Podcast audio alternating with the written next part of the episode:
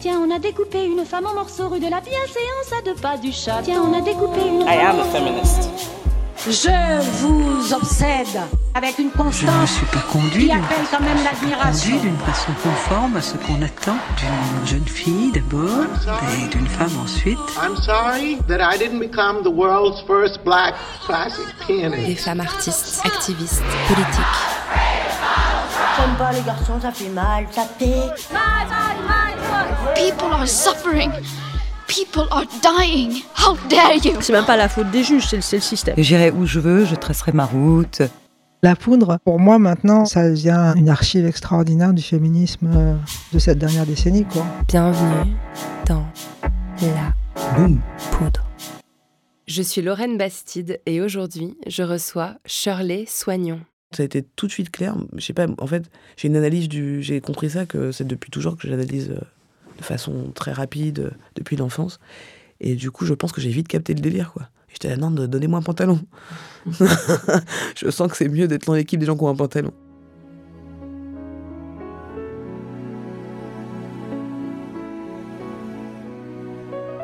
Je m'attendais vraiment pas à ça, ce soir-là, en allant au Café de la Danse, assister au dernier spectacle de Shirley Soignon, le vrai dernier spectacle, Être humain.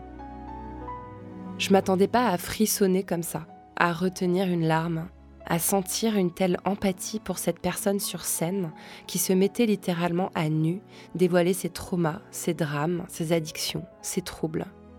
J'ai ri, mais j'ai surtout eu plein d'eau à porter à mon moulin, un moulin qui mouline beaucoup en ce moment sur la mémoire et sur la réparation.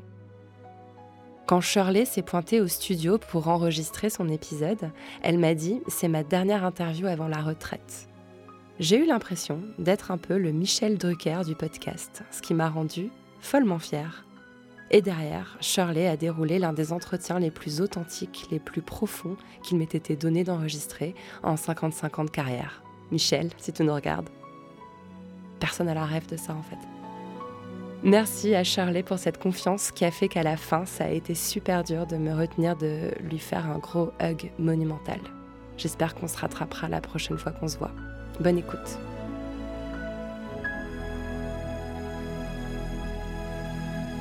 Avec Shirley Soignon, on a parlé de Navarro, de weed et de toiture. Shirley Soignon, vous êtes humoriste, stand-upeuse, vous êtes aussi productrice, réalisatrice, dénicheuse de talent. Vous avez tenu pendant trois ans l'une des meilleures scènes ouvertes de la capitale, le Barbès Comedy Club, et vous n'êtes jamais là où on vous attend. Au fil de vos 16 ans de carrière, vous n'avez fait que surprendre et dérouter votre public. Vous êtes la seule femme du milieu du stand-up et bam, vous créez en 2018 un spectacle qui s'appelle Monsieur Shirley pour dire que justement, vous n'êtes pas tout à fait une femme. Vous montez une maison d'humoriste dans votre quartier préféré de Paris et bam, vous partez pendant des mois faire le tour du monde des comédie clubs. Vous devenez une icône lesbienne et oups, vous annoncez être en fait bisexuel. vous arrêtez le iPhone, vous reprenez le iPhone, le milieu du stand-up commence à s'ouvrir, à se diversifier et vous, vous annoncez partir à la retraite. Vous lancez 1000 projets, vous êtes hyper active, hyper visible, hyper successful, et là vous nous dites que l'urgence pour vous, c'est de partir à la campagne, faire le point. Bref, Shirley, vous êtes pleine de complexité, de contradictions, vous ne vous en cachez pas, et ça vous rend humain, trop humain, humaine, trop humaine, comme on veut. Votre dernier spectacle s'appelle Être humain. J'étais au théâtre euh, le 8 février, le soir de la captation de ce spectacle au Café de la Danse, et c'était un soir très particulier. Euh, vous veniez d'annoncer que vous alliez arrêter la scène, et euh, je voulais qu'on commence par cette annonce. Elle accueillit un peu tout le monde de court. Est-ce que c'était une décision subite ou préméditée? Les deux. Les deux en même temps. En fait, euh, j'ai pris la décision en, en décembre de l'annoncer sur mes réseaux, surtout pour me l'annoncer à moi-même, euh, parce que, euh, bon, je sais très bien que je suis pas Michael Jackson ou Johnny Hallyday, j'annonce un truc, personne ne le voit. hein. Donc c'était- c'était, il y a une petite partie qui l'a vu, mais c'est surtout pour moi, pour me donner un, un, voilà, un, objectif de départ, parce que sinon, en fait, on a beau se le dire depuis quelques temps, ça serait pas mal d'arrêter, de profiter de la vie, de se nourrir de plein d'autres choses, plein d'autres cultures pour pouvoir écrire de nouvelles choses intéressantes. On a toujours ce constat entre, en- entre humoristes aussi, Mais on ne le fait pas. On reste là, euh, dans ce euh, cette grande roue du capitalisme. Et donc, euh, hmm, ça me paraissait assez évident là que il fallait vraiment que je m'écoute. En fait, j'ai donc posté il y a, en juillet 2021 un premier post qui disait J'ai pas tardé à arrêter. C'était à l'époque où je rodais le spectacle Être humain. Et en fait, le fait d'écrire ce spectacle, j'ai écouté mon spectacle et plus je l'ai écouté, plus je me suis dit Il faut vraiment que tu t'alignes à ce que tu es en train de dire. Et donc, euh, c'est comme ça que j'ai écrit la fin. La fin au Café de la Danse, elle était nouvelle. Parce que j'avais pas de fin, je savais pas trop où j'allais avec ce spectacle Être humain. Je dis Mais comment être humain finalement? Parce que pour l'instant, je suis humoriste, c'est sûr. Mais qu'est-ce que je me donne comme occasion d'être humain? Euh, Pas beaucoup, finalement. Alors, selon ma définition, au-delà d'être vivant, c'est d'avoir des actions euh, humaines. Alors, ça peut être c'est beau à travers ses textes, mais dans sa vie de tous les jours, comment on l'applique, quoi? Comment on est vraiment humain dans sa vie de tous les jours avec soi-même? Euh, Parce qu'on est inhumain des fois avec nous-mêmes, Ouais. par mécanisme, par mimétisme, par éducation, par expérience. Donc, euh, j'avais besoin d'être humain avec moi-même, quoi, déjà. Et là, c'est ce que je suis en train, c'est le chemin vers lequel je vais, en allant déjà dans un environnement dans lequel je me sens bien, parce que le calme, le silence, les oiseaux le matin, les choses simples, aller voir à la rivière, euh, entendre l'eau couler, me balader dans les bois. Euh, pour être un bon humain, il faut déjà avoir un bon environnement pour ça. Mm. Et là, j'avais la capacité de le faire, donc je l'ai fait. Et en quoi être sur scène, et être dans cette roue dans laquelle vous êtes quand même depuis un bon moment, euh, ça, ça coupe de son humanité? En fait, jusque-là, c'était super. euh, ça coupe de son humanité parce que je crois qu'il y a un moment donné, euh, surtout en ce moment avec les réseaux sociaux, euh, la façon d'écrire de- des blagues, de... c'est avec Blanche Gardin que j'en parlais parce qu'on a eu la même période où moi j'ai arrêté l'iPhone et on avait le même téléphone de dealer là. et on se disait, c'est fou, hein, on écrit mieux depuis qu'on n'a plus les smartphones. Pour vraiment atteindre même artistiquement ce qu'on veut raconter, il y a un truc à trouver en soi, quoi, de- de- d'environnement. Voilà. Donc les réseaux sociaux, euh, le milieu qui grandit de plus en plus, le business qui grandit de plus en plus avec des personnes maintenant qui font ça carrément en deuxième job pour arrondir leur fin de mois. C'est-à-dire qu'ils prennent même pas vraiment ça au sérieux euh, comme un art, mais plutôt comme un petit job. Je peux parler dans un micro, euh, je vais trouver deux, trois personnes pour écrire des blagues pour moi et j'ai un cinq minutes qui pourra tourner parce que je peux être payé au chapeau et avoir du cash. Donc il y a beaucoup de choses qui commencent à rentrer en jeu et qui nous dévient un peu de l'objectif premier. Ouais, qui dénature un petit peu. euh, Ouais, comme le rap à une époque, quoi, où qui était rap Ouais. conscient. Ouais. Et puis après, on est passé au rap commercial parce qu'on a vu que ça marchait et que tout le monde consommait ça. Donc du coup, je m'y retrouve pas non plus dans, dans ce qui se propose actuellement, mais en même temps, voilà, être humain, c'était ce spectacle où j'étais, ah, j'ai atteint quelque chose de cool. Euh, maintenant, c'est bien de changer de cycle, de faire autre chose. C'est une démarche artistique en fait aussi. Ouais. Parce que ce spectacle, euh, il, est, il, il- il amène des sujets quand même euh, très intimes, euh, très remuants. euh, ça parle de santé mentale. On va y Ouais. revenir hein, tout à l'heure sur le contenu du spectacle, mais on sent aussi que, que vous êtes en train d'y mettre un peu euh, toutes vos tripes. Hein. Vous avez toujours fait ça, mais là, c'est quand même euh, extrêmement intense. Comment vous vivez ces dernières scènes et comment le public euh, reçoit ces dernières scènes aussi? Parce que vous avez aussi une communauté de fans incroyable qui doivent être désemparés, quoi. La, la plupart sont des. C'est cool, je me suis rendu compte que mon public me ressemblait bien, parce que la plupart m'ont dit euh, belle vie. Hey, ciao Ça fait un peu bizarre au début, t'es là, bah, c'est tout Mais en même pas temps, c'est exactement ce que j'aurais fait. Mm. Euh, donc c'est trop cool de, de, voir que mon public me ressemble. D'autres qui sont très mignons parce qu'ils m'envoient plein d'amour en me disant pourquoi et tout. Euh, c'est une démarche, encore une fois, je pense que c'est sur le long terme qu'on comprend la démarche humaine, effectivement, de mes contradictions ou de, de mes continuités, de mes recherches avec moi-même. Euh, connais pas l'avenir, donc je, je, je pense que les gens, en tout cas, la façon dont ils ont reçu ce spectacle, c'est comme je, voudrais, je voulais qu'ils le reçoivent finalement. J'ai toujours dit que pour euh, parler de l'universel, faut, parler- faut aller au personnel. Je trouve que c'est là où on trouve le plus à l'universel. Donc là, je me suis dit, je vais aller au bout de mon universel moi, en tout cas, de ce cycle-là, en allant euh, au bout de, mon observation de moi-même. Euh, et je sais pas dans quel sens s'est fait ce travail, mais une chose est sûre, c'est que on peut, je sais pas comment on peut en parler, mais je parle de pédocriminalité dans, le spectacle et, donc de mon recouvrement de mémoire qui date d'il y a 4 ans. Euh, je sais pas à quel point c'est mon métier qui m'a aidé à recouvrir la mémoire, à quel point ça devait arriver, euh, parce que je cherche, je fouille le personnel depuis 16 ans. Et au bout d'un moment, ça pop. Donc euh, ça y est, j'ai trouvé quelque chose. Euh, j'ai cueilli ce, fruit là de cet arbre que j'ai fait pousser depuis un moment. Il y avait plein de fruits euh, pourris à côté. J'en ai trouvé un. Je t'ai tenez celui-là, on peut le croquer ensemble. Mais il est pas très gros, donc je suis obligé de m'arrêter maintenant, parce qu'après ça serait manger le tronc, les, branches, ça n'a pas de sens, quoi. Et je veux pas donner ça à manger à mon public. Donc c'est pas, ça serait pas honnête de ma part de continuer, alors qu'on est à la fin d'un cycle. Et de l'annoncer, c'est à la fois une démarche pour moi, mais aussi une démarche artistique. De dire c'est possible d'arrêter des choses.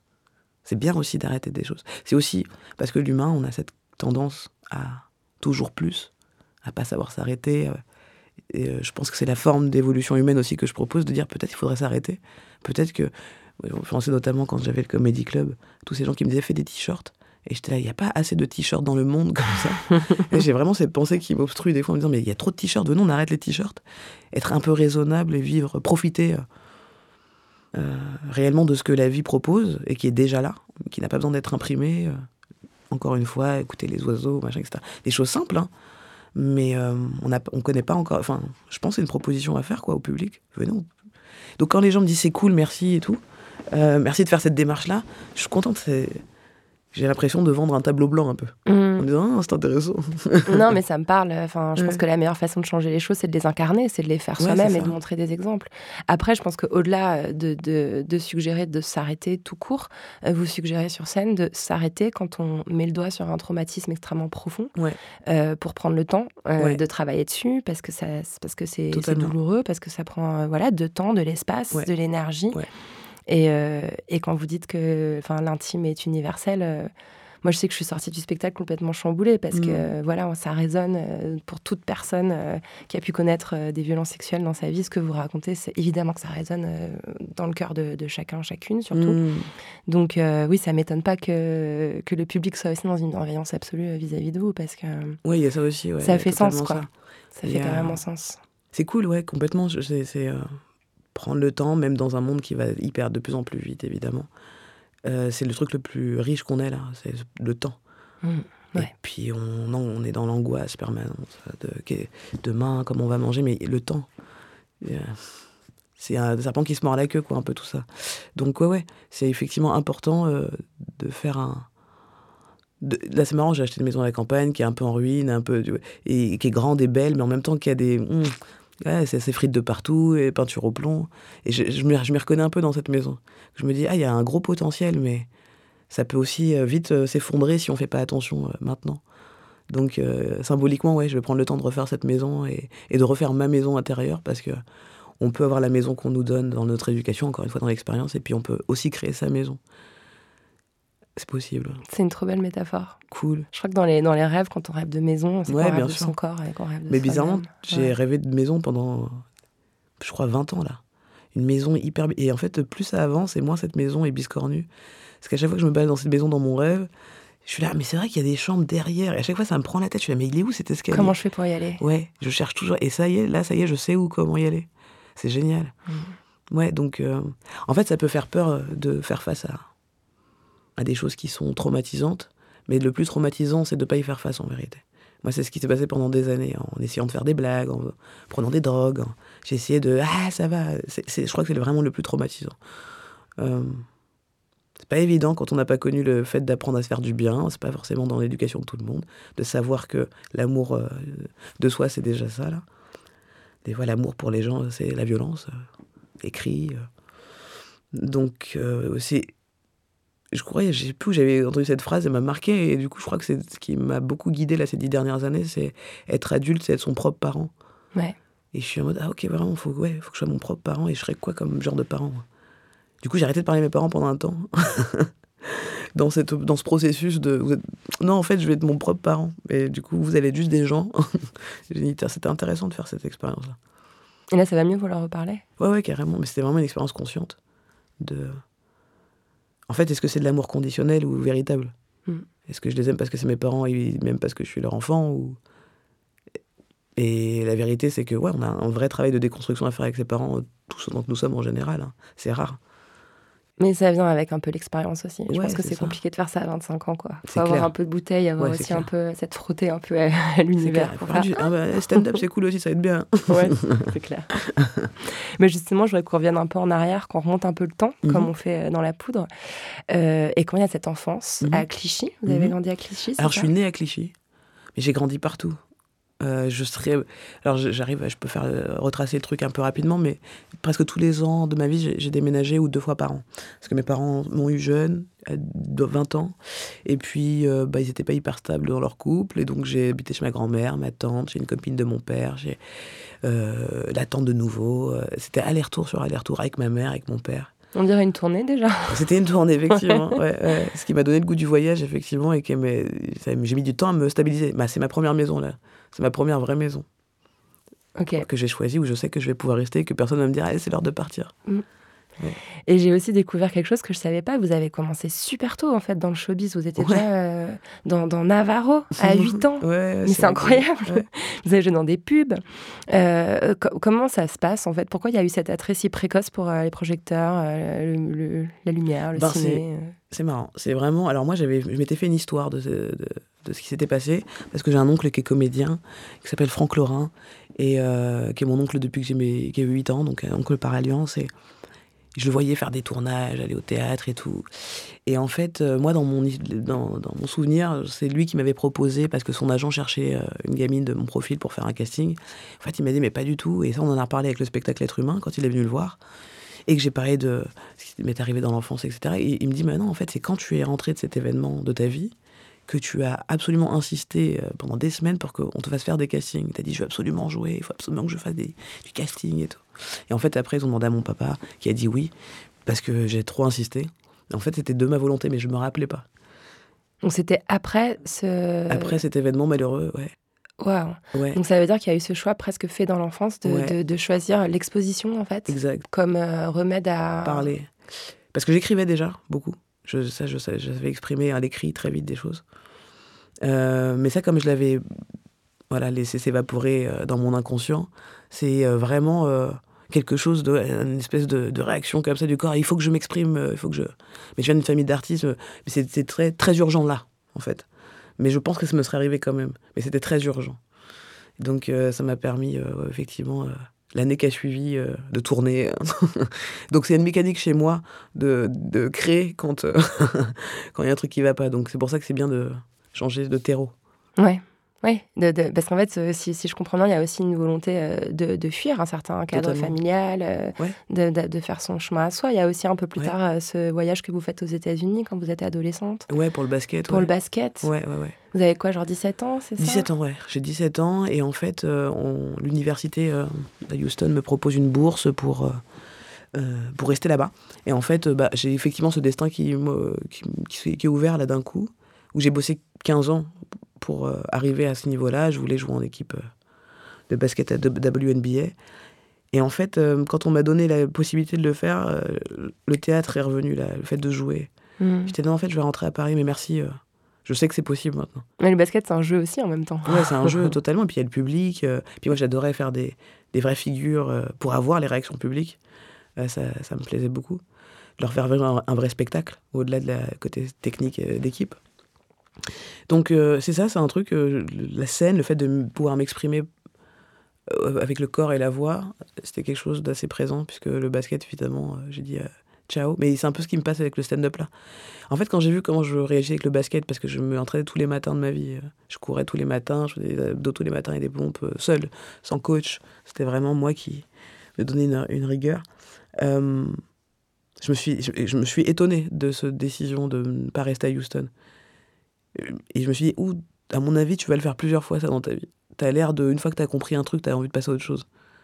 Euh, J'aime pas m'enliser dans la bourgeoisie du, du confort de je connais la chose. C'est pas si bizarre. Voyez ce que je Ouais, bah, je comprends complètement. ouais. Une fois qu'on a fait un peu le tour, euh, Ouais. qu'on a surmonté aussi le- la- la- ce qui semble impossible. Ouais, c'est ça, aussi, non? C'est ça qui est excitant. Une fois que c'est passé, tu... là, j'ai un peu peur. Mm. J'ai un peu peur de rester enfermé dans des idées, dans une façon de penser. Est-ce que c'est dans le même genre de, de- de démarche euh, quand vous avez euh, vous êtes converti à l'islam, je crois, à, Ouais. à 16 ans Ouais. Euh, Est-ce que c'est le même genre de volonté d'aller explorer aussi une autre façon de voir le monde, de, de s'imbiber d'une Ouais. autre la rencontre avec l'islam, c'était quelque chose que je ne pourrais pas trop expliquer, qui est très intime finalement, où il y a un, un- un vrai rapport aux écrits qui me parle. Parce que l'interprétation de chacun peut en être très grande, voilà, mais euh, la poésie qui, en découle et ce qu'on peut euh, comprendre comme dans des mantras bouddhistes euh, me parle au cœur directement. c'est très intime. C'est. oui, c'est la même forme d'énergie qui vient chercher un apaisement dans l'existence. En, faisant, parce qu'il y a une pratique dans l'islam qui est, quand même chouette, on, on fait beaucoup, quoi. Cinq fois au moins. Oui, il y a des Dans rituels. la quoi. journée, ce rituel euh, de reconnexion. Et c'est là où ce que je trouvais avec le stand-up au début, que je trouve plus là. Euh, Parce que là, je suis plus connecté au dieu de l'argent que Ouais. au dieu de la créativité. Mm. Euh, celui euh, où on est là, quoi, ici et maintenant. C'est ça que j'aime dans, le- dans la création. C'est ce moment, euh, soit avec le public, ou, ou quand je suis seul chez moi, ou l'émulation de l'écriture. ou- euh, comme je disais, là, Bobin, Christian Bobin, dans l'épuisement, qui dit ça, et en fait, euh, il comprend pas les, les écrivains qui attendent devant leur feuille blanche euh, comme un devoir. C'est quelque chose qui vient d'un coup, en train de cueillir des fleurs, faire son jardin, et hop, il faut y aller, quoi. Mm. C'est ça que je recherche dans chaque euh, action de ma vie, quoi. Ça vient souvent en marchant, l'écriture, j'ai remarqué. Ouais, c'est vrai. Quand je bloque, je vais marcher. Et en fait, généralement, c'est à ce moment-là que l'idée euh, se présente. quoi. Ouais, c'est vrai. Je me demande pourquoi d'ailleurs le marché. euh. Pas en restant assise, quoi, à la Rousseau. Mais c'est un peu, ouais, c'est ça, c'est euh, parce que là le cerveau travaille à ce moment-là. Il est Mm. obligé de faire gauche-droite, gauche-droite, Mm. d'être en activité. Mais alors, du coup, il y a tout ce parcours. euh, et donc, ce- cette espèce de volonté à 18 ans de se dire, en fait, non, c'est le théâtre, euh, mon truc. Mm. Mais le théâtre, c'est pas le stand-up. Et, et je l'ai vite que- compris. Et ouais, mais moi, en fait, j'avais pas forcément. euh, parce que. Enfin, j'ai fait toute une série avec des humoristes, mais vous êtes la première à être vraiment l'incarnation du stand-up. Vous l'avez Mhm. d'ailleurs étudié en bonne geek. Vous avez fait un documentaire euh, qu'on aurait presque pu intituler euh, Qu'est-ce que le stand-up? C'était vraiment le Mhm. stand-up pour les nuls. Totalement. Et, et j'ai compris euh, ce truc que j'avais pas forcément réalisé que dans le stand-up, la différence avec le théâtre, c'est qu'il n'y a pas de mur Mhm. entre la scène et le public. Ouais, effectivement. Et, et ça, c'est quelque chose qu'on voit aussi beaucoup dans vos sketchs où il y a toujours la possibilité de rebondir sur un, un mot qui émane du public, euh, l'apparence de quelqu'un qui vous regarde, ou Mhm. juste. euh, Enfin, il y a ces trucs d'impro aussi où on rebondit avec ce qu'on Ouais, a face à nous. ouais. C'est ça qui vous a attiré. Enfin, qu'est-ce qui vous a fait switcher du théâtre vers euh, ce stand-up? J'adore le théâtre, vraiment, c'est un truc. J'adore le théâtre, j'adore le travail de l'acteur. Euh, je trouve que c'est extraordinaire. C'est juste que quand j'ai commencé à faire mes premières pièces à 19 ans, 20 ans avec euh, la troupe, et euh, ma professeure Marie de Bayancourt, qui est une super prof, qui était formée à la cartoucherie et tout, c'est vraiment, j'ai appris plein de trucs sur le corps, sur... mais j'adore jouer avec des partenaires. Mais en fait, il y a un truc qui était. Il y a des choses qui s'expliquent pas, mais c'est un peu comme quand on a l'inspiration, euh, on marche et d'un coup on a envie d'écrire, on sait pas d'où ça nous vient. Personne fait ça la famille, et puis voilà, nous on fait ça, bon, c'est comme ça. Euh, une des premières pièces que j'ai faites s'appelait Chère Elena Sergeyevna, c'était une pièce russe euh, hyper hardcore sur une séquestration d'une prof, où les jeunes veulent absolument avoir les résultats avant, donc il la séquestre, ça va jusqu'au viol et tout. Hyper hardcore. Et je joue le mec qui séquestre. Et qui gère tout un groupe de, de jeunes étudiants complètement barrés. Parce que la Russie euh, dure, la- la- l'avenir est dur, et, et ils veulent absolument pas louper cet examen, quoi. Et il se passe ce moment où vraiment c'est la scène tendue, quoi. Et il n'y a pas de problème euh, pour jouer des scènes dramatiques à fond. euh, C'est, j'a- j'adore ça et tout. Mais le, alors, j'ai fait que par exemple Engrenage, euh, dernièrement, ces séries policières, c'est monté, c'est joué, il y avait des moments de relâchement. Quand c'est une pièce, qu'il y a des gens qui vous regardent et qu'il y a ce fameux mur, alors que vous savez qu'ils sont là et que vous êtes en train de leur faire vivre un truc horrible, j'avais. Mon corps se tournait tout seul, quoi. Je les regardais en mode ça va et tout. Et Vous je- inquiétez pas, c'est pour de Ouais. Et bah, je me faisais tuer par la metteur en scène. Mais qu'est-ce que tu viens de faire? Je là, je sais, mais je... je faisais des blagues des fois, quoi. J'étais là, ah, je rajoute une petite blague au texte, quoi. Et j'étais là, ok, autant pour moi, je vous laisse tranquille. Je vais aller écrire mes propres textes et essayer de dédramatiser à chaque fois que je raconte un truc dramatique. Parce que ça, c'est une- un truc que j'adore voir en tant que spectateur, mais à vivre, à faire vivre, je trouve ça pff, une performance incroyable. Mais que je ne saurais pas faire. J'ai besoin de me tourner vers les gens, que mon plexus soit vers eux. Et qu'on échange de plexus à plexus, parce que là, il y a un truc pff, qui est tendu, quoi. Hum, ça me parle de fou. Ouais. Moi, je supporte pas le cinéma parce que ça fait trop vrai. Ah ouais. Vraiment, j'aimerais bien que Ouais, l'acteur me dise Eh, ça va? Ah oui, d'accord. Un petit moment pour respirer Moi, ça va quand trop je suis dans les fauteuils, mais quand c'est. Voilà, c'est. Vraiment d'être en live comme ça, c'est étrange, quoi.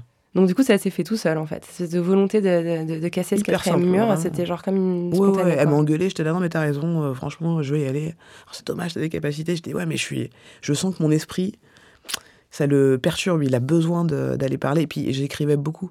Et donc, je- je- ça s'est réuni, quoi. Ça s'est réuni. euh, J'écrivais pas forcément des blagues, mais j'écrivais beaucoup d'écriture automatique. quoi.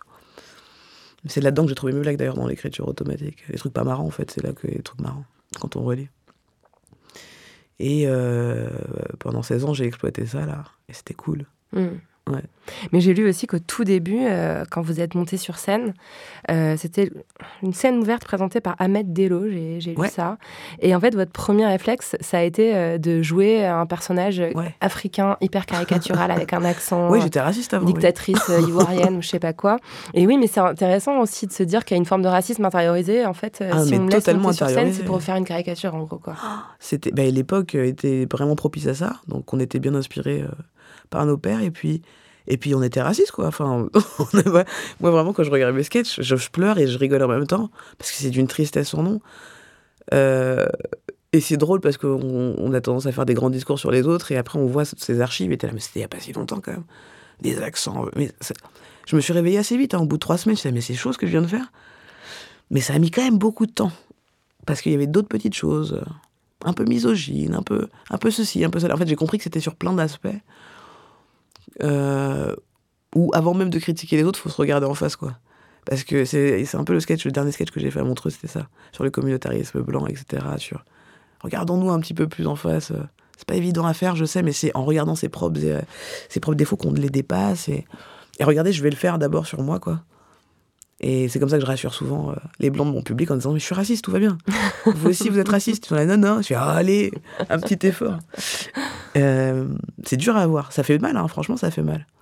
Ouais, mais est-ce qu'il n'y a pas aussi ce truc, euh, j'en avais parlé avec les autres euh, humoristes que j'ai reçus, où en fait, quand on représente, euh, enfin, en gros, quand on n'est pas un mec blanc, j'allais dire quand on représente une minorité, non, quand on n'est pas un, un mec Ouais. blanc hétéro, Mhm. finalement, on, on va tout de suite aller sur le ressort justement de l'autodénigrement, genre, euh, Totalement. voilà, les femmes vont faire des blagues euh, misogynes, euh, Ouais, les arabes des blagues islamophobes, enfin, comme si c'était en fait une espèce de qu'on avait l'autorisation de, de se produire que si on renforce les stéréotypes qu'on nous renvoie à la gueule tout le temps, quoi. Il y a, il y a de ça. Y a, je pense qu'il y a une tentative de renverser le truc. Et en fait, ça marche pas du tout, ça se, re- ça se renverse sur nous. Mm. Mais euh, je pense qu'il y a un peu cette volonté de dire c'est bon, j'ai compris. Parce que ça fait plusieurs fois que j'entends les blagues, regardez, je les fais moi-même, on peut passer à autre chose, mais en fait, on passe pas à autre chose.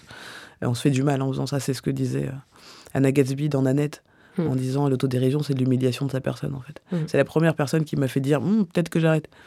Euh, donc j'espère euh, vraiment arrêter contrairement à elle. Parce qu'elle a dit j'arrête, on l'a revu l'année pas d'après. T'as assez bien l'argent quand même. mais non, mais c'était Parce intéressant. qu'il était bien le dernier. Et surtout que quand c'était- elle est venue à Paris, je l'ai vu. euh, Ouais, non, mais on c'est sent qu'elle a Il est bien, Douglas, il est bouclé super. Ouais, il est incroyable. Il est génial, il, il- il vient toucher aussi, même plus du stand-up. Donc elle a vraiment arrêté le stand-up pour le coup. Oui, C'est ouais, une autre forme là. c'est vrai. Euh, c'est vraiment pour la blague. Mais c'est vrai que, en gros, c'est la première personne qui m'a mis cette truc en tête de c'est vrai à quel point on essaye de se faire accepter en étant nous-mêmes euh, le problème, quoi. Oui, c'est se flageller. C'est vraiment le phénomène. euh, c'est un peu euh, comparaison tirée par les cheveux, mais j'y pense beaucoup en ce moment de, de me rendre compte que beaucoup de parents africains, moi, pour ce que je connaisse, ont l'habitude de frapper leurs enfants à la ceinture. Dans notre histoire personnelle, je trouve ça fou de fouetter, de, s'auto-fouetter. Mais ça en dit long, voilà, sur la, la violence, comment elle est intégrée, en fait. C'est un peu ce que j'essaie d'expliquer, notamment sur la pédocriminalité, que les gens ont du mal à comprendre, entendre. Que la plupart euh, ont vécu ça et que ils le reproduisent pour l'humaniser, ça peut être dur à, à intellectualiser, mais c'est ce qui se passe, en fait. C'est pour ça que le monde tourne comme il tourne. On se fait du mal euh, pour se faire du bien, à la base. Ouais, ouais. Ouais, il faut prendre conscience que pour se faire du bien, il faut se faire du bien. Mm. Mais c'est enfin, vraiment poignant euh, de vous entendre euh, parler euh, de pédocriminalité. Est-ce que je peux me permettre de suggérer que ce que vous avez peut-être vécu, c'est aussi un- l'inceste Ouais. euh, qui est un sujet qui a quand même été tellement caché et Ouais. tellement tabou pendant longtemps. Enfin, ça s'est passé dans votre famille. Ouais, en fait, c'est euh, pas ma famille, c'est euh, une personne qui connaissait très bien mon père. C'était une amie de la famille. C'était une femme, hein, ça C'était une préciser sur scène, ce qui est Ouais. aussi très déroutant. Ouais, très déroutant, ouais, ouais, complètement. Parce que du coup, c'est vrai que j'ai- j'ai eu du mal à le considérer comme une agression aussi parce que c'était une femme. Ouais. Et que comme je suis aussi un peu beauf des fois, et ben tout ça, c'est des, des constructions.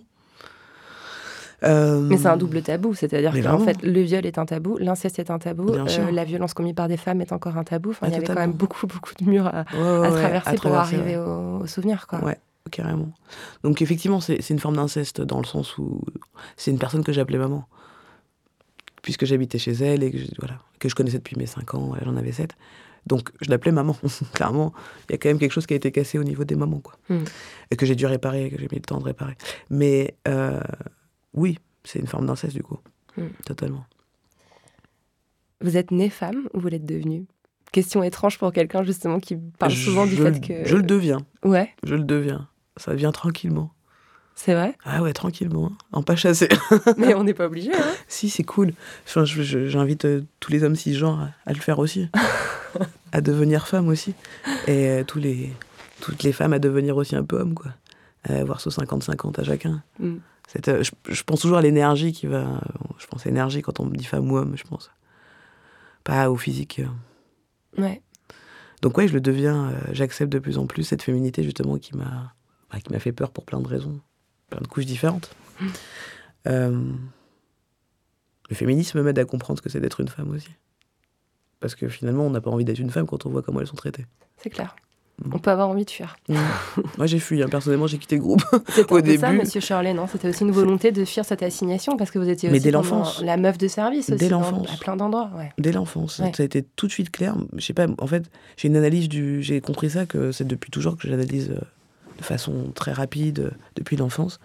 Et du coup, je pense que j'ai vite capté le délire, quoi. J'étais là, non, de- donnez-moi un pantalon. je sens que c'est mieux d'être dans l'équipe des gens qui ont un pantalon. Euh, et j'ai eu la chance de pas avoir euh, dans ma famille trop d'injonctions à, à être la gentille petite fille. Bah, donc, on m'a laissé euh, pouvoir faire mon foot quand même. En- alors, pas à l'école et tout, mais en famille et tout, j'avais. J'avais pas ce, re- ce reproche de. Donc, bon, j'entendais un peu des garçons manqués à gauche à droite, mais pas dans ma famille. Ouais, non, mais c'est c'est ce qui est. euh, D'ailleurs, c'est ce qui est incroyable. C'est que j'ai eu à la fois beaucoup d'amour dans ma famille, dans tous les voyages que j'ai pu faire, et, et j'ai découvert euh, tout et son contraire euh, dans toute ma vie, quoi. C'est la chance de mon équilibre, quoi. Parce que si j'avais connu qu'un côté, j'aurais même pas fait humoriste. Mm. Je pense que j'aurais été à la chapelle avec plein de gens que j'ai croisés dans ma vie, qui ne sont même plus de cette vie. Donc, euh, c'est ça quand je me rends compte que tout, a- tout est lié, cette destruction, euh, toute cette masse de personnes qui se détruisent aujourd'hui adultes, euh, c'est lié souvent à des traumatismes qui ne sont pas que des agressions sexuelles, mais où il y en a beaucoup dont c'est le cas, mais des agressions tout court. Et que ben on n'a pas grandi avec le suffisamment de sécurité qu'aujourd'hui. En fait, je, dis ça pour les adultes qui oublient et qui ne prennent pas de drogue ou qui voilà qui boivent de l'eau en disant je comprends pas vraiment ce monde. Euh, les gens souffrent, hein. Vous aussi, mais à, notre échelle, quoi. Donc euh, c'est la souffrance qui fait ça, c'est pas l'insouciance. Ouais. C'est vraiment la recherche de solutions. Les gens sont des pharmaciens nuls, quoi. Mais vous parlez, euh, c'est- aussi euh, quand, quand- quand- quand on a vu votre dernier spectacle et qu'on comprend en fait d'où vous venez, euh, le fait que vous ayez si souvent parlé de weed, Ouais. moi ça m'a fait euh, vachement tilter Ouais, parce que sûr. effectivement Ouais. la weed c'est une des meilleures façons d'oublier son trauma vu qu'on oublie vrai. tout vrai. et qu'on se sent allégé et tout, mais ça peut aussi être un endroit où on- finalement on retourne aussi s'appuyer sur les zones inconscientes quoi.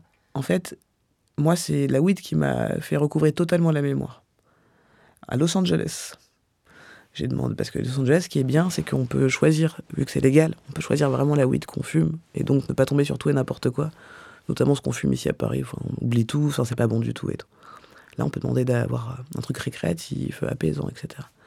Puis j'étais la seule dans mon groupe à fumer. Alors, je me suis retrouvé avec ce, ce fameux joint de weed où je suis passé vraiment d'un truc très détendu à un... Mais je sentis vraiment physiquement une espèce d'ascenseur qui montait et un couloir de mémoire.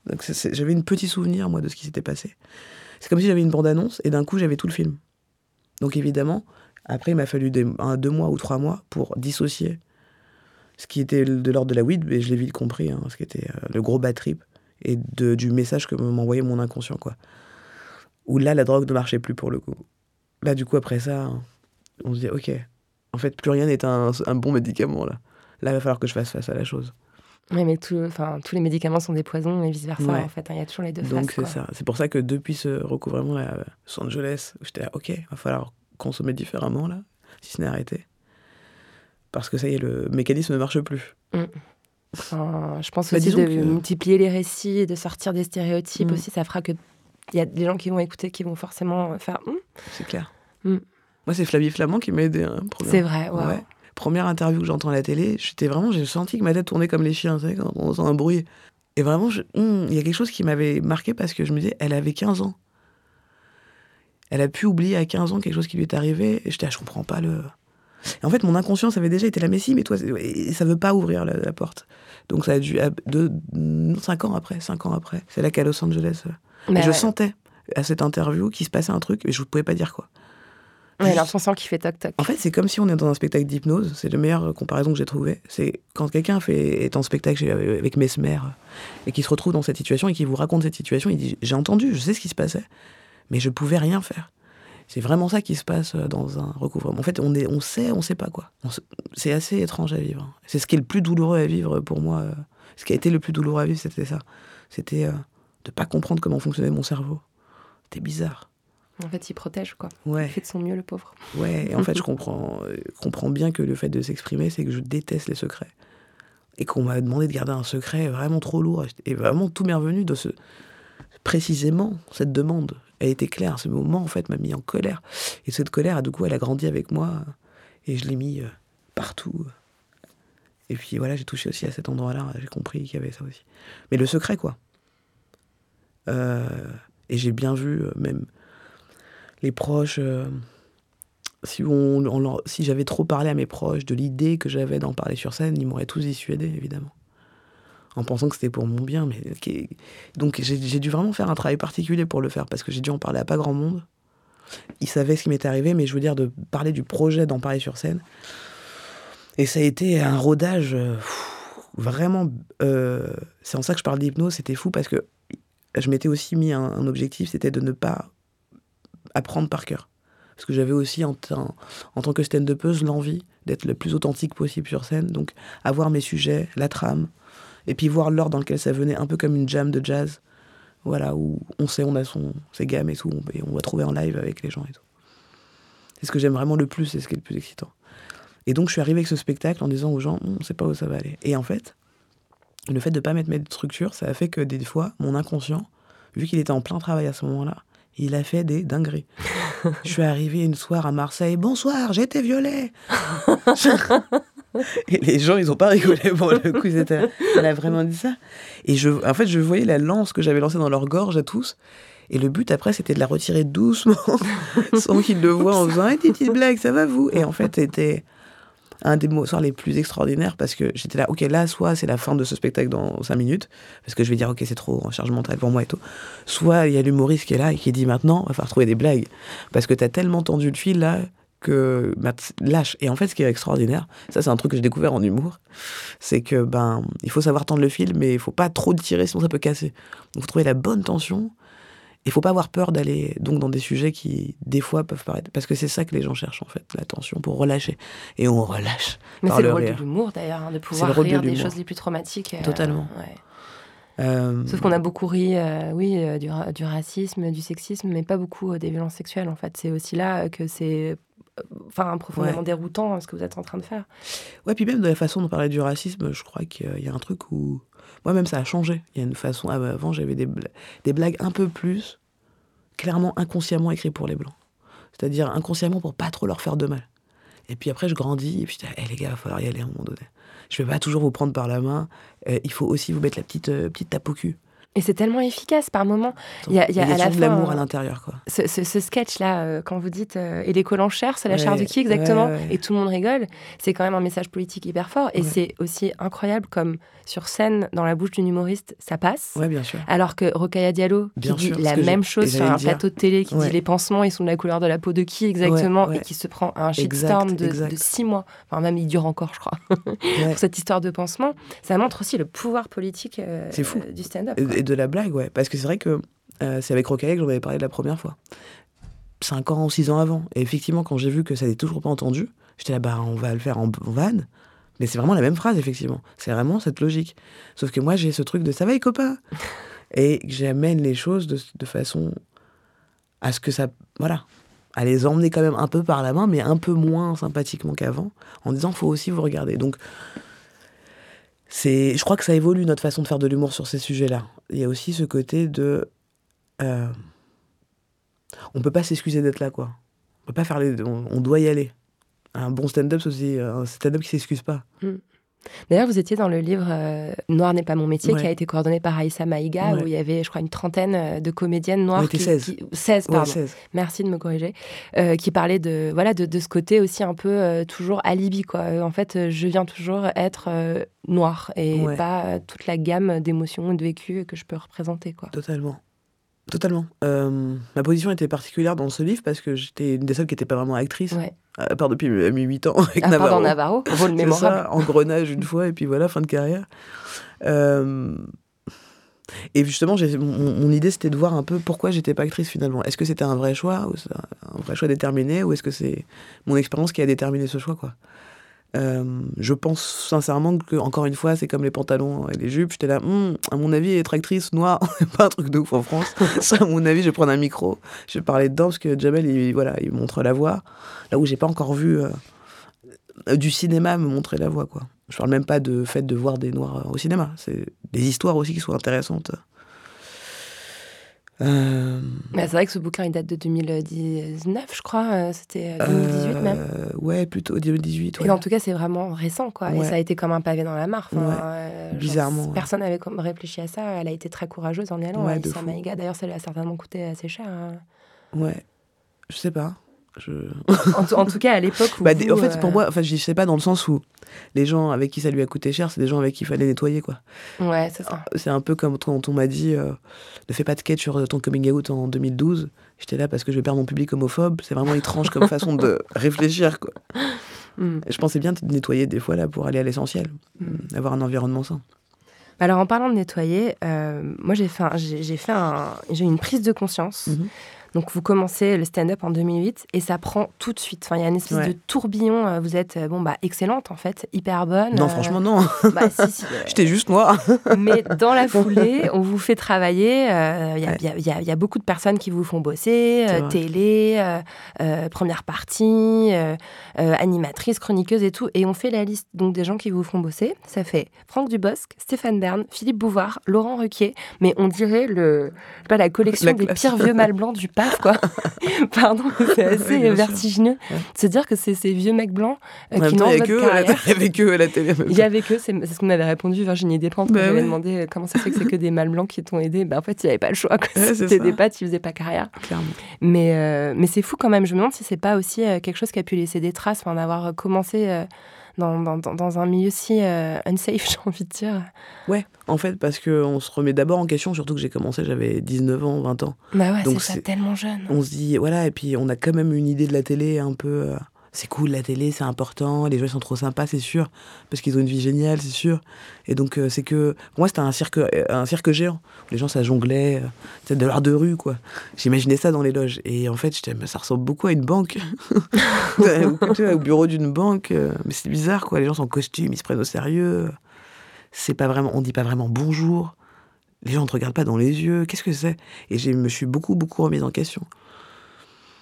Parce que de toute façon, la société m'a toujours mécanisé pour me remettre en question moi avant les autres. Parce que j'ai pas grandi dans. Puis mon- mes parents, mon père principalement, qui m'a éduqué là-dedans, ne m'a pas du tout rassuré quant au monde que j'allais découvrir. Donc je m'excusais d'être là, quoi. Et il faisait quoi pour. euh, qu'est- Qu'est-ce qui a engendré cette. euh, Non, mais ne sera- moi, le simple fait de pas dire bonjour, déjà, je trouve ça incroyable. Je trouve ça incroyable de travailler avec une personne qui vous dit bonjour que sur le plateau. Mais ça paraît fou. Ouais, Avec la lumière et bonjour, t'es là, mais enfoiré, ça fait une heure que je te vois.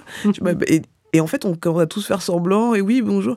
Et ça m'a vite, euh, moi, dé- déprimé vraiment, euh, de d'être autant dans le faux, euh, de pas être ici et maintenant, c'était vraiment flippant. Mais ça a duré quand même assez longtemps. Vous avez. Ouais, ouais, ouais. Mais moi, tout de suite, années, euh, le fait est que moi, tout de suite, j'ai dit que je voulais pas faire ça. C'est juste que j'étais euh, produit par deux hommes blancs aussi.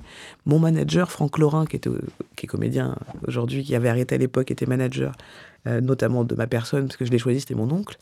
Trois hommes blancs qui me disent vraiment, on va t'expliquer comment tu vas penser.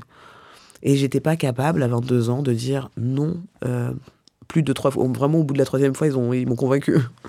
Euh, je me suis dit, c'est eux qui ont raison. Et en fait, je me suis fait ce qu'on appelle une entorse artistique. Ma metteur en scène m'a dit ça à l'époque, parce qu'on ne demande qu'un rire, je l'ai absolument mal vécu, de A à Z. Ça, c'était l'émission de Laurent Ruquier. Ça, c'est l'émission de Laurent Ruquier, qui était la première dans laquelle d'un coup ça allait à fond et que j'avais refusé à la base. Et mon équipe en interne m'a dit non, ne refuse pas. Et j'ai pas pu leur tenir tête et je l'ai regretté pendant des années. Enfin, je l'ai regretté. Oui et non, parce que c'est mon parcours, c'est comme ça. Mais ça m'a, j'ai j'ai culpabilisé pendant des années, ce qui, ce qui aide pas du tout à se réparer de culpabiliser. Donc juste d'accepter qu'on fait son expérience, ça a été long pour moi de dire... J'avais quand même une idée derrière la tête et quand t'as pas d'exemple autre, tu finis par croire effectivement que c'est toi le problème. Ouais, quand t'es la seule, quoi. Ouais, t'es, effectivement, t'es que des hommes blancs qui disent quoi faire. Et au bout d'un moment, t'es là, bon, certainement que je suis un peu. Comme t'es raciste aussi inconsciemment, tu te dis, ouais, je dois être énervé. En... Je suis la noire énervée, quoi. C'est vrai, je suis un peu speed. Mais oui, c'est normal que tu sois un peu speed, t'es insécure de ouf. T'es que avec des gens qui. Moi, je me suis rendu compte de ça avec euh, les thérapies. Une fois, j'ai fait une thérapie avec un homme noir et j'étais là, c'est fou, la différence de référence qu'il me donne. Ne serait-ce que ça, de personnalité et tout. On parle de noir d'un coup et je suis, ah, ça me fait du bien, mon cerveau. Je pensais pas en avoir besoin. Des trucs à la con comme ça. Effectivement, j'en avais besoin aussi d'être entouré de gens qui, qui vivent ce que je vis. Et c'est pour ça que j'ai commencé à faire de la prod. Ouais, c'est ça, parce qu'en fait, en 2015, vous avez créé votre propre boîte de prod, qui est quand même un move euh, hyper euh, courageux. C'est difficile, quoi. Ça veut dire trouver l'argent, financer les projets et tout. Mais c'était. Euh, ouais, je sais pas comment. Pour arrêter de, vous faire dicter la vie, quoi. Ouais, puis pour avoir une première prod noire qui fume de la weed, quoi. et qui fasse pas du rap, tu vois que ça change. Voilà. Quand, et femme, c'était, j'étais là, bah, ça n'existe pas, faut le faire. En fait, moi, c'est un peu ça le truc. Après, je réfléchis aux conséquences.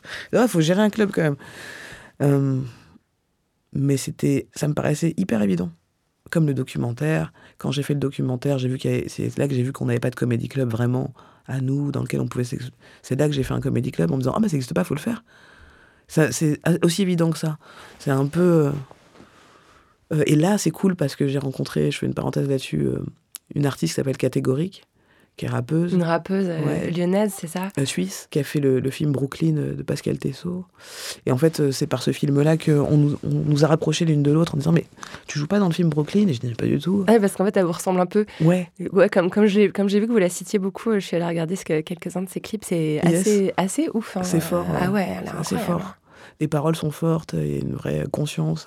C'est une vraie fille du hip-hop, quoi. Et c'est la première fois de ma vie je la rencontre en 2015 d'ailleurs, je crois, 2016. La première fois de ma vie où je m'identifie à une personne. Dans ses textes, dans ce qu'elle raconte vraiment, dans l'artistique, humainement.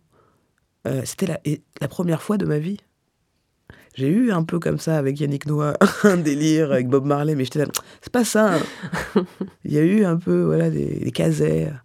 C'était pas ça. Donc, il y a tellement peu d'exemples que, bon, c'est pas ça me suis reconnue dans Terry Moïse. C'était là, non, elle est quand même partie, quoi, tu vois. C'est en fait, c'est tous ces gens, en fait, qu'on voit passer. Quand j'ai vu Gage euh, à The Voice se présenter en disant je suis Gage, j'étais là, oh mon Dieu, comment tu te présentes, Gage? C'est pas possible de te représenter. Euh, on te connaît, t'étais un chanteur populaire. Bref, je fais une digression, mais pour dire que c'est dur de s'identifier à des gens. Il y en a si peu, en fait, si peu de modèles, ouais. Ouais, donc ça m'a, je me suis dit, ok, parce qu'aujourd'hui, catégorique, et moi, on est des grandes amies, et le parcours de prod que j'ai fait depuis dix ans me permet aujourd'hui ne serait-ce qu'en tant qu'amie, de la rassurer sur plein de choses qu'elle vit actuellement, où je me vois il y a dix ans, parce qu'elle est plus jeune que moi, et des endroits, des perturbations intenses, extrêmes, qu'elle vit différemment, parce qu'on n'a pas non plus le même terreau de base, mais il y a quand même une douleur incommensurable que je ressens, que je comprends, et que j'arrive à rassurer parce que je l'ai vécu. Mm-hmm. Et, je trouve ça trop beau d'être à cette place-là. D'avoir déjà un peu défriché, quoi. Ouais, et puis surtout de, de pouvoir être cette personne-là pour elle. C'est trop bien. C'est euh, et là hier j'étais euh, pareil dans un plateau une queer où je me retourne et je vois euh, je les, forcément je les compte mais cinq filles lesbiennes humoristes noires qui passent à la suite et j'étais là mais cinq cinq dont une qui vient d'arriver de Montpellier que je connais de Montpellier une jeune talent mais ça y est elle a déménagé à Paris et je fais ah, c'est marrant parce que moi, je sors jamais dans les plateaux stand-up. Là, en ce moment, je fais un peu un coucou à tout le monde. Et, et là, j'étais là, mais vous vous rendez pas compte Enfin, j'étais vraiment ému et un peu bourré parce que ça m'a trop ému. Et je voulais pas trop sortir mes émotions devant tout le monde. Et je leur dis, vous vous rendez pas compte qu'il y a cinq ans en arrière, j'étais seul.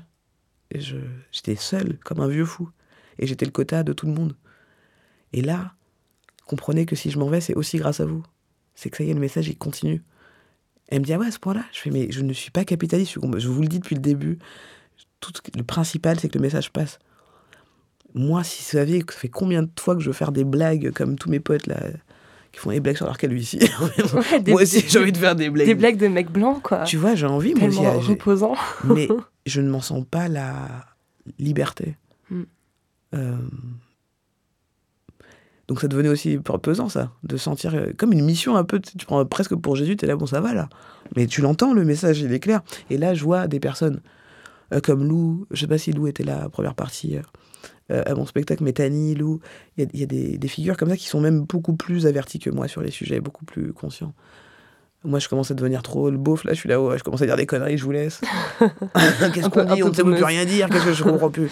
Mais mais... c'est aussi un truc que je voulais aborder avec vous parce que, enfin mm -hmm. voilà, vous avez beau être noire, lesbienne, femme, euh, ça vous empêche pas de faire des bad buzz, quoi. Vous êtes aussi parfois fait recadrer euh, pour ouais. des propos qui étaient jugés d'un seul coup euh, lesbophobes ouais. ou racistes. Ça a pu, lesbophobe, ça a pu m'arriver en live. Après, ouais, il y a eu cette trucs, histoire euh... quand vous avez euh, dit que vous étiez bisexuel, les lesbiennes, elles n'étaient pas contentes. Ouais, en live, quoi. ouais. C'est en live, tu vois, il y avait vraiment euh, comme le, une partie des humoristes qui étaient là, si c'était clairement de la biphobie, et d'autres qui étaient là, non, un peu dans le déni de. Donc on a une vraie discussion euh, derrière avec certaines personnes du public. C'était intéressant de voir le déni de leur biphobie. Là, vous êtes clairement biphobe. C'était intéressant. Ouais, c'est un truc assez violent, la biphobie, hein, qui est ouais, peu, peu documenté. Ce qui est incroyable, c'est que ce soir-là, où je travaillais en même temps mon sketch sur la pédocriminalité, euh, c'était la période où je travaillais tout ça. J'ai tellement pris un scud dans la tête, ça m'a tellement mis un coup de poing, ça m'a énervé de me sentir oppressé par des gens qui me ressemblent. J'étais là, oh non, quoi. come on Tu avais quoi Et que après, j'étais tellement dans un truc, il euh, faut que je m'exprime et tout, que je suis allé dans une autre scène et que j'ai fait le meilleur set, je crois, de ma vie euh, quand je le travaillais sur la pédocriminalité. Autre sujet. Et j'étais là, on peut pas, faut, faut qu'on dise ce qu'on a à dire, quoi. Donc je suis allé plus loin dans. C'était un autre public, donc je me suis dit, je vais aborder un autre sujet. Mais ça m'a. Ça fait du bien aussi, ce que je veux dire. de C'est mon terreau de création, mais qui, qui, est, qui est donc basé un peu sur cette souffrance, mais c'est cette opposition qui me fait créer, quand même. Même quand elle vient d'un groupe qui peut me ressembler. Mm. On n'est jamais vraiment les mêmes. euh. Donc j'ai vu ce que ça faisait chez moi, ce refus-là. Mais c'est violent quand même, non? C'est violent. Ouais, on va à la rigueur être insulté par les fachos, on s'y attend, mais ouais. quand c'est quand c'est l'équipe euh, dans laquelle on pense jouer qui, qui, se retourne contre nous, ça fait bizarre. C'est violent, mais ça, tout ça fait que on est obligé de se tourner de plus en plus vers soi, vers son intérieur, mm. euh, que d'essayer de se raccrocher au groupe. C'est important le groupe, c'est un moyen, mais c'est pas une fin en soi. C'est vraiment pas une. Le groupe est important, mais c'est pas une fin en soi. Ça, on peut s'enliser là-dedans. Donc, moi, ça, tous les groupes, que ce soit les groupes des stand-uppers, le groupe des queer, groupe des afros. Moi, j'ai j'ai aussi beaucoup de déceptions dans tous ces groupes-là. Parce qu'il y a des. Aussi dans ces groupes-là, il y a des postures. On fait pas tous ça pour les bonnes raisons, les mêmes raisons, les mêmes envies, les mêmes recherches. On est tous à des stades différents de compréhension du, de notre chemin de vie, quoi. Et en fait, il euh, y a un peu comme ça euh, un délire, je trouve, dans le communautarisme, quand on, on, le voit comme une fin en soi, qui me rappelle un peu justement quand je me suis converti à l'islam au début, tous ces gens convertis qui veulent convaincre les autres parce qu'ils sont pas totalement convaincus de ce qu'ils vont. Tout se passe à l'intérieur, c'est hyper intime tout ça. Le chemin de vie est intime. Donc, à la fois, c'est important de gueuler euh, ce qu'on a à gueuler sur euh, nos revendications, mais il y a des moments, c'est pas que ce soit intime, parce que est-ce que le travail, on l'a vraiment fait intérieurement? Moi, je dis ça notamment sur la, la communauté afro, quand, avant, noir n'est pas mon métier, 3-4 ans avant, la discussion est de plus en plus redondante. Euh, moi, je rencontre Rocaille Diallo à ce moment-là. On a des conversations de plus en plus cool des dîners de plus en plus intéressants où on se, on se, on se retrouve en fait, parce qu'on se connaît pas. Et je me rappelle être la première à faire la démarche auprès de Rokaya parce que je la vois se prendre des scuds de partout. Et je me dis, est-ce qu'il y a des gens qui l'accompagnent? Est-ce qu'elle est moralement, ça va? Forcément par empathie, parce que je vois à peu près ce que ça fait. quoi. Donc je lui envoie un message en disant, sache que je serai toujours là si tu as besoin. Et on fait un premier dîner comme ça, et on décide même de se réunir à plusieurs. Et en fait, les conversations sur le cinéma, moi, me marquent beaucoup parce que je me dis, plus on parle avec plein de gens du ciné ou pas, mais de la communauté afro, plus je me rends compte que on revendique, on demande quelque chose qu'on n'a même pas nous-mêmes bien ancré. C'est-à-dire, on demande à ce qu'on appelle plus les acteurs et actrices noirs. Et je fais ce petit jeu à un moment donné qui consiste à demander aux gens est-ce que tu es capable, toi, de me citer, toi, tu vois, acteur noir, de me citer trois acteurs noirs, trois actrices noires Et, petite difficulté en plus, qui ne soient pas des humoristes.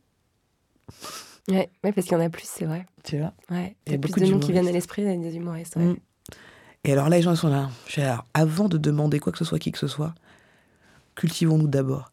Donc c'est comme ça que j'ai monté un site qui s'appelait Afrocast. Ouais, j'ai vu, j'ai vu passer ça, c'est dingue. Et les gens pensaient que c'était une, une, agence, mais moi j'étais là, non. En fait, il il n'y a pas forcément, encore une fois, un truc de capitalisme derrière à dire allez, je vais vendre ces, ces noirs maintenant, je suis, je suis la nouvelle esclavagiste. Non, le but, c'était simplement de dire il y a 50 acteurs noirs. Moi, je les connaissais pas avant de faire tout ce travail. Pour certains, j'ai dû euh, copier-coller leur bio, chercher, juste pour dire déjà, ils existent, ils sont là. Si vous êtes. euh, c'est dingue d'avoir fait ça. Vous avez quand même un sacré. euh, C'est quand même fou de cette, cette- cette- Il me manque un truc, je vais le faire. Ouais, c'est quand même assez fou. C'est chiant en fait, euh, je suis fatiguée des fois de faire. Là, je commence à mieux me connaître, donc je me piège moins. Je fais attention parce qu'il y a vraiment plein de trucs qui n'ont pas été faits. Parce que là, on est en 2016 hein, quand vous créez Afrocast. C'est quand même aussi hyper pionnier. Quoi. À l'époque, on Ouais. parlait pas beaucoup d'afroféminisme en France. On parlait encore pas, pas énormément d'antiracisme. Mmh.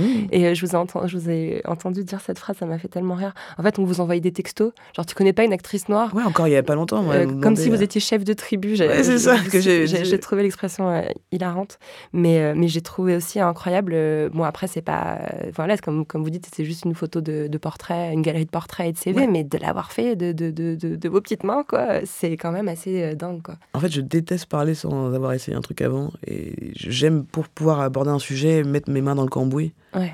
Intellectualiser, c'est bien, mais pratiquer, c'est mieux quand même. Pour réintellectualiser derrière, après pratique, ça met un certain temps. On va moins vite, mais il y a une satisfaction quand même.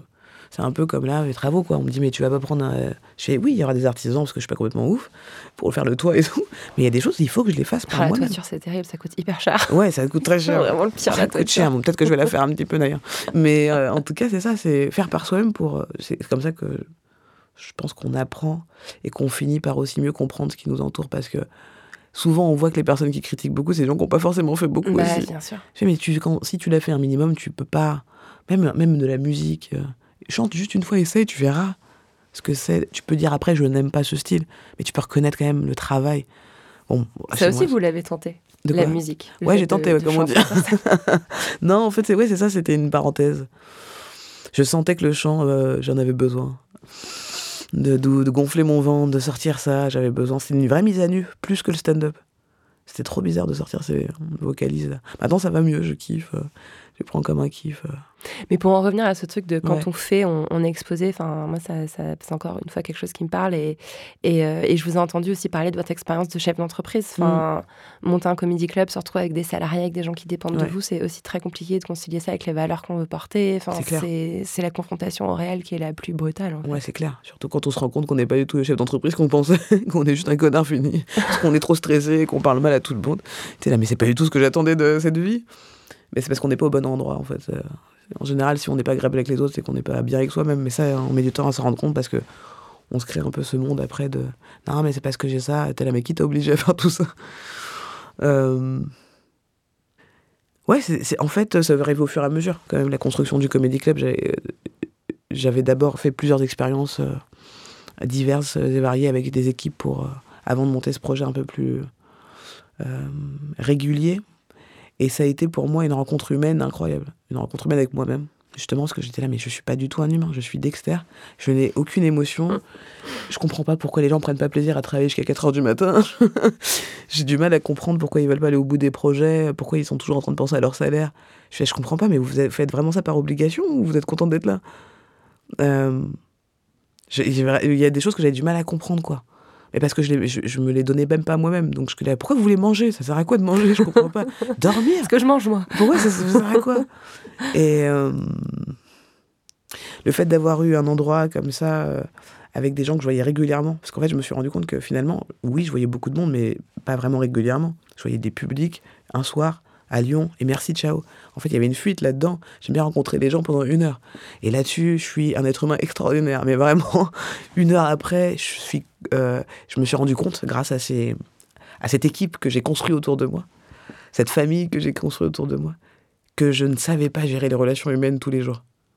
Et j'étais là, oh, c'est ça être humain là. C'est pas donner des belles phrases sur ce qu'est être, un, euh, être humain. Comme on le fait nous les humoristes avec des belles morales ou des artistes, on est là, oui, moi je pense que t'es là, ouais, mais est-ce que tu le vis vraiment au quotidien? Moi je vois évidemment, après t'en as qui le vivent bien qui sont bien entourés dans leur vie intime, bien. Mais la plupart, on est quand même euh, dans un délire, quoi. Mais euh, attention, euh, trigger warning psychanalyse à deux balles. Mhm. Euh, quand je vous ai entendu parler du, du Barbès Comedy Club, vous parlez de maison. Ouais. Quand vous parlez des gens qui bossent avec Ouais. vous, vous parlez de famille. Ouais. Euh, je, je suis pas forcément surprise du fait que vous n'ayez pas su vous trouver vos aises dans une maison où il y a une famille fixe tous les jours, vu ce que vous m'avez dit de votre enfance. C'est clair, mais c'était une première tentative. Bah. Et puis elle, est- elle était jolie parce que, parce que euh, dedans ont émergé des talents qui pouvaient pas forcément s'exprimer ailleurs et tout ça, il y avait des belles choses. Mais c'est clair que la fondation, j'étais là, oh, ça commence euh, un peu à trembler, là, ça commence à glisser à gauche à droite. Peut-être que c'était beaucoup d'un coup. C'était beaucoup d'un coup, et puis mes choix étaient, mes choix de personnes avec qui aussi d'a- d'associations étaient euh, aussi des choix inconscients encore, encore dans mes mécanismes. Donc prendre des gens pas forcément bons pour moi en fait, pas forcément dans mes valeurs, pas forcément dans mon environnement, presque néfaste en fait. Je suis allée chercher ce que je connaissais le mieux, quoi, ce qui me faisait du mal. Euh, J'appelle la famille parce que pour moi c'est le milieu dans lequel je grandis là. C'est une famille dans le sens où on l'a pas choisi, mais on est obligé de se supporter quand même et de s'accompagner. Il y a plein de. Voilà, il y a. C'est fou de grandir avec des personnes comme ça qu'on découvre au fur et à mesure en disant on fait pas du tout le même taf en fait. En même temps, on est dans le même milieu, estampillé de la même façon. Il faut quand même qu'on. C'est particulier. Le milieu du stand-up en plus commence vraiment à prendre un- une ampleur folle et. Euh, les problèmes systémiques qu'on peut voir euh, un peu partout dans la société, on les retrouve dans le stand-up en ce moment. Il y a quelque chose qui est en train de sortir, qui est très difficile à accepter pour moi aussi, d'être dans une famille dysfonctionnelle. Là, ça commençait. et C'est pour ça que j'ai arrêté, euh, parce que je commençais moi-même à créer une famille dysfonctionnelle. J'étais, En fait, il faut tout de suite divorcer quand c'est comme ça. Il faut pas dire non, on va faire un autre enfant pour euh, aller mieux. Pour recoller les morceaux. Ouais, non, je pense que là, hum, on, va, on va faire, on va pas faire ça. Mais ça me fait penser aussi à, à la série Drôle. Donc vous avez Ouais. été euh, consultante sur Drôle. Et euh, c'est vrai que enfin, moi j'ai adoré. J'étais écœurée qu'il n'y ait pas de saison 2. Mais je me suis demandé, euh, justement, comme cette saison 1, elle était, il y avait que des femmes et des personnes racisées, finalement, Mmh, dans c'est les vrai. personnages principaux. Mmh. Il y a vraiment cet élan de euh, ça y est, euh, Mmh. le stand-up, c'est plus que des mecs blancs, diversité, machin. Ah, il n'y aura pas de saison 2. Je trouve que c'était un peu le coup près qui tombait. Ah bah non. Ça marchait pas, qualité-là voyez, ne va pas se concrétiser. Il n'y a pas un peu de ça?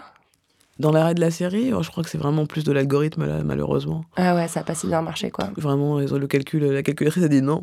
Ouais, c'est. Non, mais c'est ça le problème qui décourage les producteurs français. Ouais. Avec les, plate- les plateformes de streaming, c'est que les choses un peu créatives, où on prend un peu le temps et tout, et qui effectivement auraient fait en plus, euh, je pense, un gros carton en saison 2 parce qu'on avait tous pris nos marques. On adorait les persos. C'était trop bien. Là, les persos commencent à trouver leur truc. Enfin, les gens se s'y ont attachés. Le succès là, mais. euh, c'est pas plus mal, hein, quelque part. Désolé Fanny Herrero, mais elle sait, j'a- j'adore la série et j'aurais été ravi de continuer. Mais en même temps, vu le- les monstres qu'on a créés, bon, on le savait, quand la série est sortie, on s'est dit, ouais, le nombre de personnes qui vont vouloir être humoristes, ça avait fait ça avec 10%. Ça allait faire ça avec le stand-up et tant mieux, ça crée, euh, crée euh, l'émulation encore une fois, mais c'est bien aussi de se rappeler que c'est un taf et que c'est pas juste un truc euh, qui peut nous faire devenir star, parce que tout le monde est un peu dans ce truc-là en ce moment. C'est un vrai travail qui met 10 ans, un peu comme le clown, à, à se trouver et tout. Quoi. Mm. Donc euh, en ce moment, il y a un vrai problème qui se ressent dans les programmations. Il suffit de regarder les programmations des comédie clubs pour se dire qu'il y a un énorme problème encore de patriarcat. Une vraie misogynie, un vrai racisme. Il y a vraiment beaucoup de line-up qui sont redevenus blancs, hommes blancs. Et oh, c'est bon, allez, arrêtez de nous prendre la tête, quoi. Et moi, j'ai fermé le club. Et c'est là que je me suis rendu compte que mon club était le seul qui était inclusif, en fait. J'ai pas fait ça pour ça, je l'ai fait naturellement, parce que ça fait partie de moi. Mais quand j'ai fermé, on a, j'ai eu des orphelins, quoi. Que là, je retrouve un peu dans des petits bars. C'est là que j'étais les voir hier, à la Nouvelle Scène Comedy Club. Ouais. Euh, parce que Jessie a repris un peu ce truc-là, parce que je sais qu'on est dans cette mouvance aussi. Euh, et c'est trop cool. Mais c'est, ça reste un théâtre où c'est pas un comédie club tous les jours où on peut s'entraîner. Mais c'est un peu genre, ils sont orphelins, là. Parce qu'il y a personne qui leur propose instinctivement. Euh, et je ne parle pas que des personnes queer ou racisées, je parle aussi des personnes en non valides, des personnes qui sont en fauteuil, des personnes qui on, on les calcule pas quoi. Euh, alors qu'ils ont des trucs intéressants à dire et que la pensée qui reste et qui perdure, c'est celle qu'on combat beaucoup. En ce moment, il y a quand même énormément de problématiques dans les textes, mais aussi dans le comportement de certains stand-uppers, certains humoristes. C'est compliqué là. Là, on vit un truc particulier, je trouve. Je sais pas quand, quand est-ce que ça va exploser. Moi, vraiment, je prends aussi du recul en disant Hum, ça va péter. Il y a un côté backlash un peu. Hum, ouais, il y a un truc où je me demande même, ouais, en- surtout, je pen- pense notamment aux femmes humoristes. euh, il va falloir qu'on se, qu'on se réveille. C'est cool de faire des vannes sur scène. Ça va être sympa quand même de commencer à aller à la police. Mais voilà, je le dis dans un micro pour que. Et je sais qu'on en discute entre nous. Et en fait, le MeToo stand-up, on l'attend tous, quoi. Ouais, tout simplement. Et, et ça, ça, fait, ça donne envie de prendre du recul sur la famille. et sur euh, notre posture, là. De, de, faire des beaux discours sur scène et d'en avoir d'autres euh, dans la vie. Hum, J'ai besoin de prendre du recul, ouais, de voir un peu. Euh, parce que là, on finit par contribuer au silence.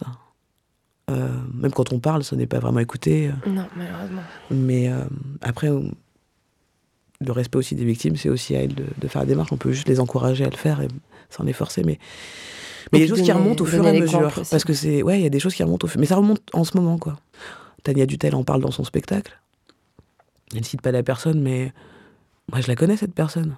Euh, c'est, c'est, tout ça, c'est étrange à vivre. C'est étrange à vivre. Donc ça me donne envie de prendre du recul sur ce métier, forcément. Je vous ai entendu parler de bombe à retardement. Mmh. Ouais, c'est ça, c'est une bombe à retardement. Là. Donc vous allez vous mettre à la campagne pour qu'elle explose sans blesser personne, c'est ça? Ouais, parce que je vais l'acheter de la campagne, je pense. Non, mais je, je, c'est surtout que je, je, euh, je, cautionne pas en fait. Je cautionne pas plein de trucs qui se passent. Donc j'ai encore plus de mal. Alors c'est pour des raisons tout à fait personnelles que j'arrête, mais ça m'aide aussi énormément hein, ce qui se passe. Et ça va pas me manquer. Les conversations que j'entends ne vont pas me manquer. Des conversations qui me, pour certaines, me taraudent dans la tête depuis 5 ans, où j'en parle avec mes thérapeutes qui me disent, bah vous savez, ou peut-être euh, déposer de main courante contre un tel, euh, vous donnez pas votre nom. Des suspicions, enfin, ça, prend la tête et on se dit, mais comment. Et là, je crois qu'il y a un truc intéressant qui va se passer dans le stand-up si quelqu'un prend Peut-être ça sera moi, je sais pas. Mais non, non, vous partez à la retraite, on peut pas tout faire. Peut-être je vais revenir de ma retraite. Peut-être je vais revenir en disant ah j'ai oublié de vous dire un truc au fait. Mais pour l'instant, euh, en tout cas, il faut digérer les choses et puis voir le bon angle. Ouais, Mais c'est quand même euh, assez marrant quoi. C'est assez marrant que chez les stand-uppers, nous les grandes gueules là, on a dénoncé tout le monde. Et elle était là et notre domaine? Ouais, mais bon, tu comprends. T'es là. Ben non, je comprends pas parce que c'est le même système à chaque fois. Je parle d'agression, mais je parle aussi de la façon aussi. Moi, ça, me perturbe quand je. Mais ça, c'est parce que je continue de grandir et de découvrir le monde et je suis un peu naïf des fois. Je suis là, mais pourquoi il y a des gens qui font de la promo sur le fait qu'on a été raciste avec eux et qu'après ils en font des promos incroyables dans toutes les radios et télé et que quand on demande à la prod de cette personne, me dites pas que c'est vous qui avez appelé des télés et qu'on me dit, bah pour une fois que la personne remplit, on va se servir de ce sujet-là. T'es là, oh, commande Tout mon travail, du coup, il est éradiqué par ce genre de comportement. Voilà, donc euh, c'est tout ça, c'est perturbant. Mmh. C'est perturbant et en même temps, ça fait partie du game. Donc vous allez euh, digérer tout ça euh, ouais. à la campagne et enfin voilà, on n'en a pas, pas beaucoup parlé puis on arrive au bout au bout du podcast, mais enfin dans votre spectacle, vous êtes vraiment dans l'exposition de vos vulnérabilités. Mm. vous parlez de, de séjours en hôpital psychiatrique, vous parlez de puissance suicidaire, vous parlez de dépression et c'est vraiment des choses qui sont tellement précieuses et je voulais vraiment vous remercier parce que ça a fait du bien en fait d'entendre quelqu'un aussi bah, dire que ces choses sont humaines, quoi, que la vulnérabilité, ça fait partie de Bien nous sûr. et que c'est pas forcément en tout cas caché, une honte. Donc voilà, vraiment merci. Un plaisir, merci à vous d'être d'avoir été là surtout. Est-ce que vous avez accès à votre chambre à vous? C'est-à-dire? Bah, J'ai envie de dire, vous allez bientôt la voir là. Ouais. Cet ouais. espace où personne vous emmerde. Ouais, totalement. euh, Bientôt, ouais, bientôt. J'ai la grande maison, j'ai les quatre murs. La chambre est en, pleine, euh, en plein chantier pour le coup. Mm. Ouais, je vais me faire ma propre médaline avec des palettes en bois. si vous voulez tout savoir. Donc là, euh, toutes les palettes sont partout dans le salon. Et je vais me mettre à faire de la menuiserie bientôt et ça va être chouette. Et effectivement, casser des murs quand on a tout ça en tête, tout ce dont je viens de parler, ça fait du bien. vraiment. Ça a été vraiment très thérapeutique l'été dernier. Casser des murs en pensant à tout ça. Euh, en tout cas, si les gens sont en colère, si les gens sont un peu machin, c'est normal quoi. C'est un peu normal. Je, le répète parce qu'il y a un truc qui consiste à dire comme tout le monde le fait. Euh, on va y aller en fait, tant pis. Tant pis pour nos idées, tant pis pour nos valeurs, tant pis pour euh, notre sérénité, notre paix intérieure. Tant pis. Ok pour la majorité. Non, c'est cool. C'est cool, vraiment. C'est cool d'avoir encore des émotions, effectivement, fortes et dérangeantes parfois. Et c'est pour ça que ça me paraissait important d'en parler sur scène. Pour que les gens se disent, ça aussi d'être normal. Ça va quoi pour vous la poudre? Plein de choses, j'y ai pensé plein de fois, ce mot la poudre. Mais j'entends toujours la poudre escampette. Non, ça revient souvent en ce Bah moment. ouais, Ça, ouais. ça- c'est- Ah, personne ne ce le moment disait les premières Ah bon saisons, et là en ce moment tout le monde dit ça, tout le monde veut se barrer en fait. Ah ouais, bah c'est ça, c'est ce qui me vient. Il y a un truc dans la poudre, de pff, magie. de... Il y a un truc qui vient de se passer qui était fort quand même avant. Une explosion, il y a quelque chose, un choc. Et la poussière, du coup, qui en vient. C'est. Ouais, c'est ça. C'est. Euh, je vois dans la. Ouais, c'est ça. En fait, j'ai que cette image de poule, pouf, de trucs un peu comme dans les trucs de magie, de dessin animé. On voit cette petite fumée d'un coup qui fait pouf. Mm. C'est que quelqu'un vient de courir, il y a un truc qui vient de tomber, ou il vient de se passer un événement, quoi. Et il faut se retourner pour regarder quand même. Merci beaucoup, Charlie. Un plaisir.